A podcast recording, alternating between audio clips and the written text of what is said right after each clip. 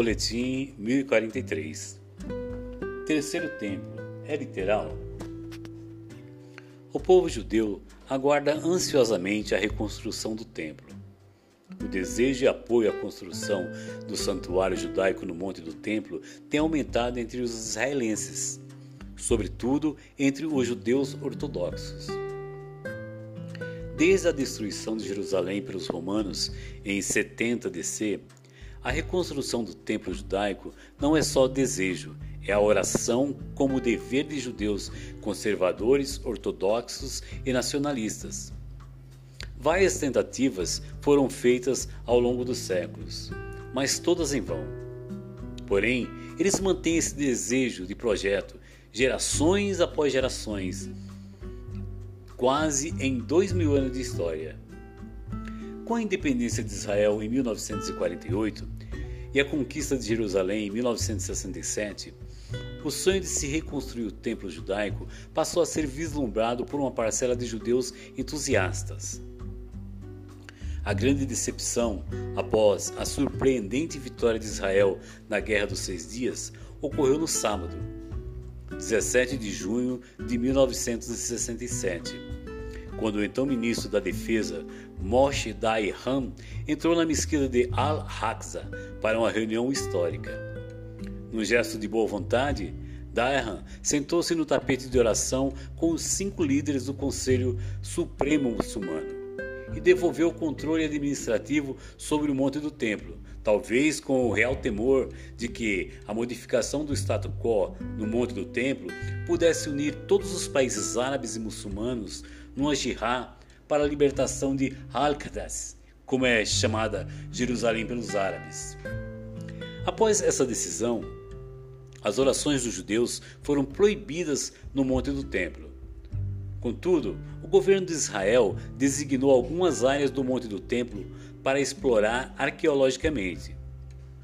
O topo do Monte do Templo, no entanto, local do primeiro e segundo templo, foi entregue a esse conselho muçulmano. A escatologia do Novo Testamento sobre a possível construção de um terceiro templo judaico lá em Jerusalém, ela está inferida em pelo menos três porções proféticas, sendo elas Mateus 24, 15 e 16. Quando, pois, virdes que a abominação da desolação, de que falou o profeta Daniel, está no lugar santo, quem lê, que entenda. Então, os que estiverem na Judéia, que fujam para os montes. Segundo Tessalonicenses 2, 3 e 4. Ninguém, de maneira alguma, vos engane, porque não será assim sem que antes venha a apostasia e se manifeste o homem do pecado, o filho da perdição, o qual se opõe e se levanta contra tudo o que se chama Deus ou se adora, de sorte que se assentará como Deus no templo de Deus, querendo parecer Deus. Apocalipse 1 e 2 E foi-me dada uma cana semelhante a uma vara. E chegou o anjo e disse: Levanta-te, mede o templo de Deus, e o altar e o que neles adoram. E deixa o átrio que está fora do templo e não o meças porque foi dada às nações e pisarão a cidade santa por 42 meses. Daniel 9:27 E ele firmará um concerto com muitos por uma semana, e na metade da semana fará cessar o sacrifício e a oferta de manjares, e sobre a asa das abominações virá o assolador, e isso até a consumação, e o que está determinado será derramado sobre o assolador.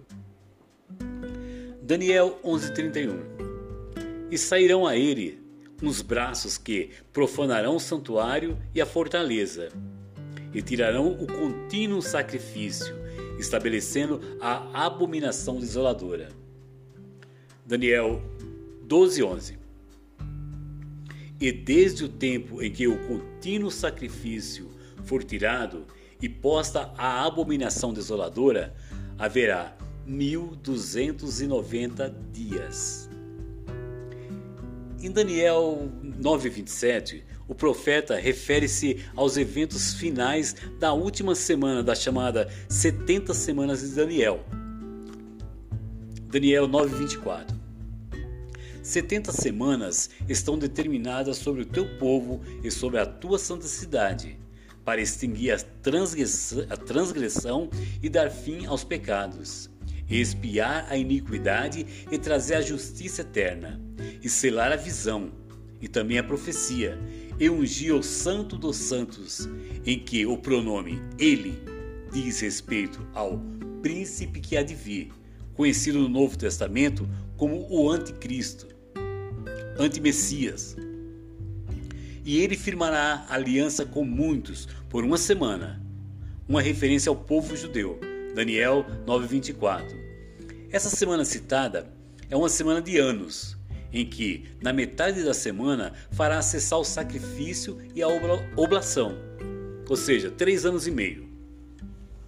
A afirmação que aponta para a existência de um templo em funcionamento em Jerusalém nos últimos dias. A vinda desse príncipe, o pequeno chifre, conforme Daniel 7:8, estando eu considerando as pontas, eis que entre elas subiu, subiu outra ponta pequena, diante da qual três pontas primeiras foram arrancadas.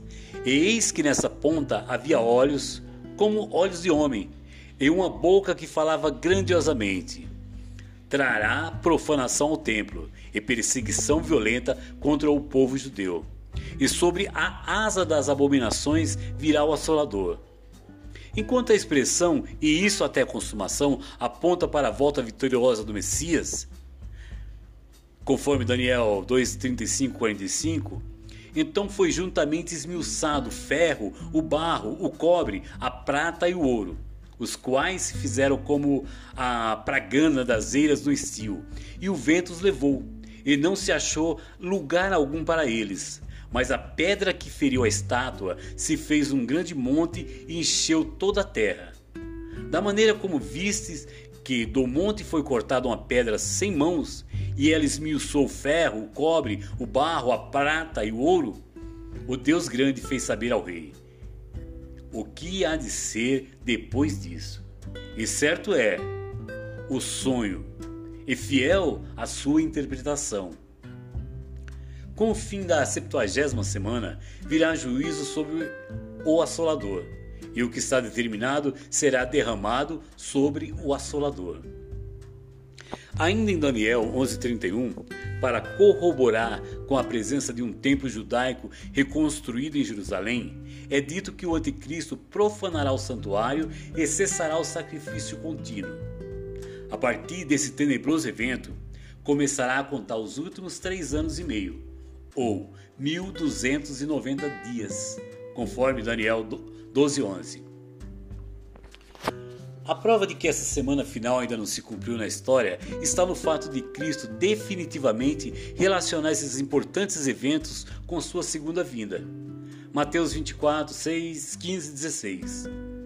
Eu virei de guerras e de rumores de guerras.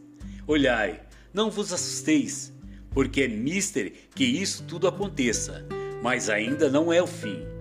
Quando, pois, vires a abominação da desolação de que falou o profeta Daniel, está no lugar santo. Quem lê, que entenda. Então, os que estiverem na Judéia, que fujam para os montes. Em muitos aspectos, esses versículos se referem a Antíoco Epifânio, um dos mais perversos reis daquele período. É a respeito de seus exércitos que Daniel diz que profanarão o santuário, tirarão o sacrifício contínuo, estabelecendo abominação desoladora. Essa é uma porção muito enigmática, pois Jesus se referiu a isso em Mateus 24,15, como algo ainda futuro. Por essa razão, muitos estudiosos de profecias creem que essa predição específica tem referência dupla. Antíoco, de fato, se encaixa na descrição dessa, dessa profecia, pois ele, em seus dias, profanou o templo, o templo, sacrificou uma porca e derramou seu sangue sobre o santo altar. Tudo isso em 168 a.C. Mas um evento semelhante se dará durante o período da tribulação, quando o anticristo profanar o templo e afirmar que é Deus. O apóstolo Paulo fala da manifestação do anticristo como o homem do pecado e o filho da perdição, que quer ser adorado. Para isso, ele se opõe se levanta contra tudo o que se chama Deus, ou se adora, de sorte que se assentará como Deus, no templo de Deus, querendo parecer Deus. Segundo Tessalonicenses 2, 3, 4.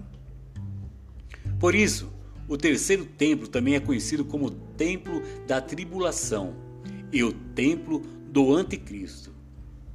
Conforme João em Apocalipse, haverá um templo com altar e adoração construído pelos judeus, os judeus ortodoxos, para o período da tribulação. Apocalipse 11:1. Esse templo será profanado pelo anticristo e pisado pelos gentios literalmente. E deixa o átrio que está fora do templo. E não meças, porque foi dado às nações e pisarão a cidade santa por 42 meses. Apocalipse 11:2. O domínio do anticristo não durará para sempre. Sobre o monte do templo, ele será interrompido pelo advento do Messias, o qual destruirá e finalmente estabelecerá o seu reino em Jerusalém e sobre toda a terra. Antíoco Epifanes se torna apenas mais um dos, dos anticristos da história, mediante aquilo que nos afirma o apóstolo João em 1 João 2,18. Filhinhos, é já a última hora, e como vistes que vem o anticristo, também agora muitos se têm feito anticristos. Por onde conhecemos que é já a última hora. A última hora. Temos que entender que anticristo é todo aquele que se levanta contrário à palavra, contrário ao verbo. Em toda a história, em cada geração, teve um anticristo. E esse anticristo, ele perpetuou no sistema do governo desse mundo que jaz no maligno. Então, temos o sistema de anticristo como sistema de governo. Tiveram muitos líderes políticos que se fizeram anticristo, porém, ainda se levantará um, que será o governo único mundial querendo tomar adoração para si e profanar o templo do Senhor. Que possamos perseverar firmes para que quando o verdadeiro leão da tribo de Judá retornar, ele nos encontre, ele nos ache em fé, servindo-o. Texto Apóstolo Cleiton Nantes.